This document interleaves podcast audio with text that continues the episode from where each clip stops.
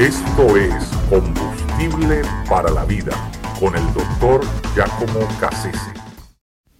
Perseguido por la muerte.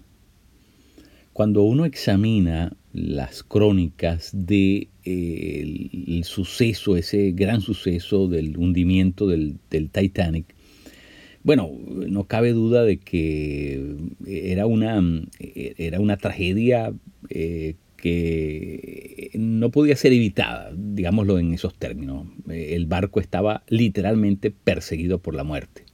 Así que eh, cualquier cosa que hubiesen hecho mm, apenas hubiese paliado un poco la situación, eh, pero todo lo que pasó pareciera coincidir al punto de que mm, alguien podría llegar a decir que fue un complot, una conspiración eh, dirigida a hundir ese barco en su primera salida, aquel funesto 15 de abril del 1912. Eh, pasaron muchas cosas que, mm, bueno, para que sucedan y todas eh, em, eh, en un mismo día, en un mismo horario, es verdad un poco complicado. ¿no? Primero, em, comencemos por el hecho de que Edward John Smith, el, el capitán del barco, eh, estaba en su último viaje, es decir, él realmente era un algo así como un capitán decorativo en ese barco, puesto que ese era, era su último, la última vez que zarpaba.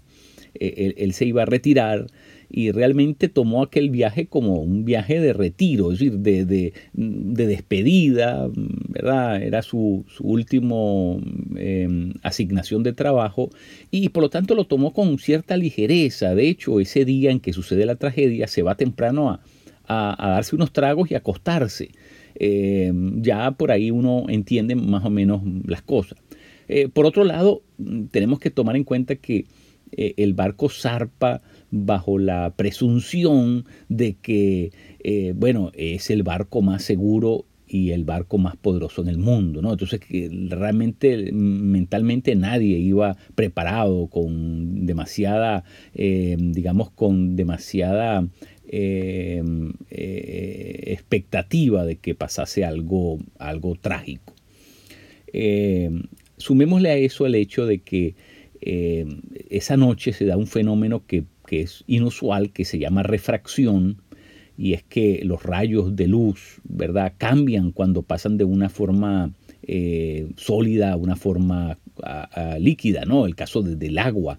Y, lo que sucede cuando hay ese fenómeno es que es más oscuro, la noche es todavía más oscura, casi no se puede ver nada de afuera. Y eso es parte del problema, estuvo en el hecho de que ellos no podían ver. Además que coincide también con que esa noche fue una noche de superluna. Es el punto en que la luna está más cerca a la Tierra. Y eso tiene una incidencia en, el, clima, en las condiciones climáticas, muy interesante. ¿verdad? Entonces se dan en los dos fenómenos, uno, es decir, apareados, uno con el otro. ¿no? Eh, y, por, eso es que quienes están eh, al frente del, cuarto de comando del barco no pueden percibir lo cercano que tienen el iceberg. Eh, para colmo de males, la, sirena nunca sonó porque la persona que estaba allí pendiente de eso no tenía larga vistas.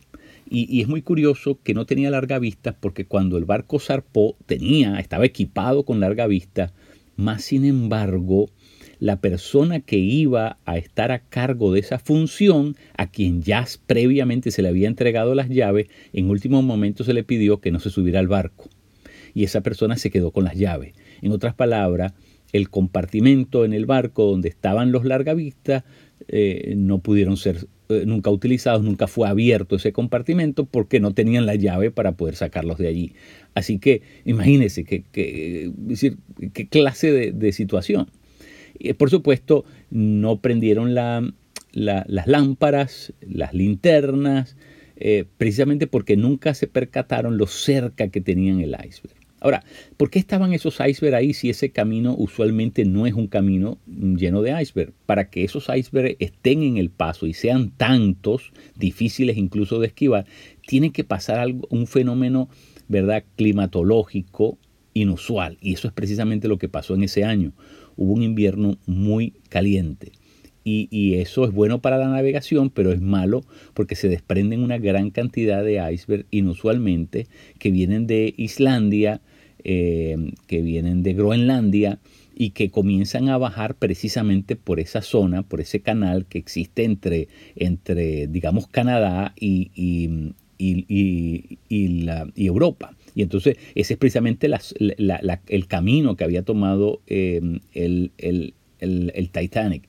Y, luego hay que sumarle al hecho otro fenómeno mm, inusual y es que el California, un barco que había pasado por allí un poco antes y que estaba, ¿verdad?, de alguna manera ayudando a mapear, es decir, a, darle unas, unas pautas para que el, el, um, Titanic hiciera su propio mapa de cuál era la situación, eh, le mandó muchísimos mensajes que nunca, advirtiéndole que se estaban consiguiendo con iceberg en el camino. De hecho, el California, por precaución, apagó completamente su maquinaria hasta el día siguiente para poder eh, eh, decir, seguir su paso, pero con la luz del día. Es decir, no quisieron correr más riesgo de conseguirse con un iceberg en el camino. Por lo tanto, apagaron sus máquinas.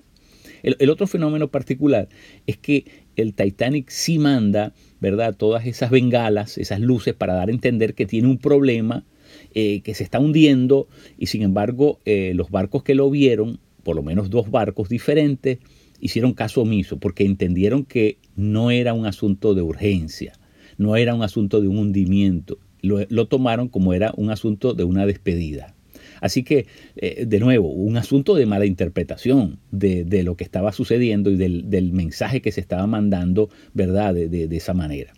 Y, luego hay otro asunto interesante. Eh, el California sí, antes del el último, el último intento que el California hizo para comunicarse con la persona que recibía los mensajes en el Titanic, eh, eh, el último mensaje que hizo fue rebotado y está grabado. Y el, el, receptor del Titanic le dice, no me sigas molestando que estoy en otra llamada.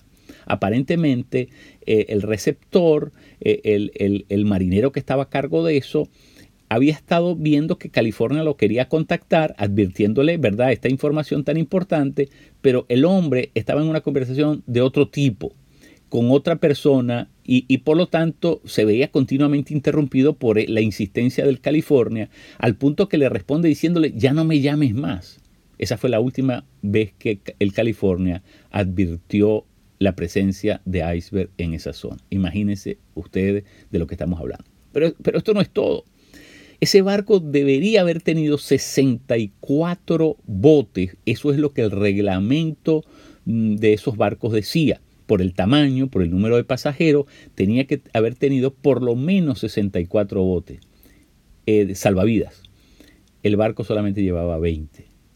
En, otras palabras, todas las cosas que pudieron haber salido malas, salieron malas. Todas, absolutamente todas. En otras palabras, la muerte los estaba persiguiendo. Ah, hay un caso que a mí me ha llamado siempre la atención y es el de John F. Kennedy. Porque John F. Kennedy lo venía persiguiendo la muerte desde, desde que nació. De hecho, es la única persona a la que yo conozco que cinco veces se le suministraron los santos óleos. Los santos óleos es un sacramento que la Iglesia Católica Romana dispensa aquellas personas que están en riesgo de muerte. En otras palabras, que están más de aquel lado que de este y por lo tanto la iglesia se asegura que la persona, ¿verdad? Eh, eh, reciba esa, ese sacramento que se da en vilo de, la muerte, que se da ya en, momentos extremos, y por eso se llama la extrema unción, ¿verdad? Eh, a, Kennedy en distintos momentos de su vida, comenzando a los dos años, cuando es la primera vez que eso sucede, y durante su vida adulta, Cinco veces se le suministraron los santos óleos. Ahora, imagínense, este hombre estaba perseguido por la muerte. Si la muerte persigue a los barcos o a las personas, ¿verdad? Es un asunto, es una, algo enigmático, no, no, no sabemos exactamente cómo funciona. Lo, que es cierto es que de alguna manera, y tenemos que hacernos conscientes de eso, la, la muerte nos está persiguiendo a todos, porque ninguno de nosotros la tiene comprada. Es decir, cualquiera de nosotros podríamos ser víctimas de la muerte en cualquier momento y en cualquier lugar. Realmente de las formas más insólitas, más sorpresivas, ¿verdad? Eh, e-, eso podría pasar eso podría suceder. Yo conté la historia de un muchacho que conozco de primera mano que le dieron cinco balazos y no, se, no lo mataron. Pero al que venía con él le dieron un solo balazo y ese ese balazo lo mató. Así que definitivamente la muerte puede estar esperándonos en cualquier esquina, puede estar eh, esperándonos ah, para salirnos al paso, para cortarnos el paso en cualquier momento.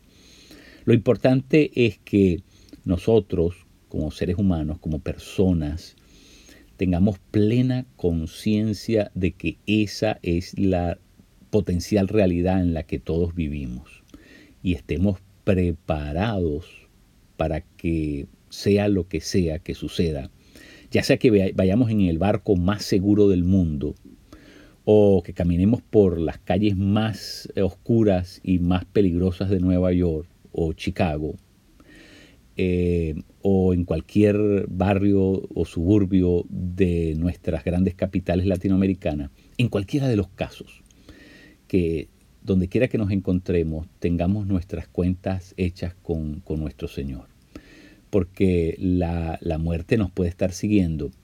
Pero si nosotros tenemos, ¿verdad?, nuestras, nuestros negocios, nuestras, eh, nuestros deberes eh, y, nuestras responsabilidades en claro con Dios, entonces nosotros, ¿verdad?, eh, aunque no podamos eludir ese momento de, la muerte, por lo menos mm, tenemos la, la paz, la tranquilidad de saber que estamos en buenos términos, que hemos vivido mm, eh, eh, enfocados en lo que teníamos que hacer y, hemos logrado con el tiempo que se nos, se, nos, se nos dispensó, hemos logrado vivir a la altura de lo que se nos había planteado, de lo que nuestro creador nos había planteado.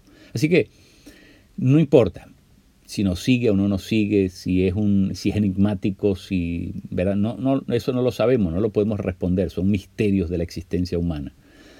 Eh, pareciera que la muerte se ensaña con algunos y los persigue. No importa, yo no, no quiero averiguar si yo soy uno de esos y si estoy en la lista de la muerte, no lo quiero averiguar. Lo que sí es que estoy preparado para cuando ese momento poder entregar cuentas de lo que hice con mi vida.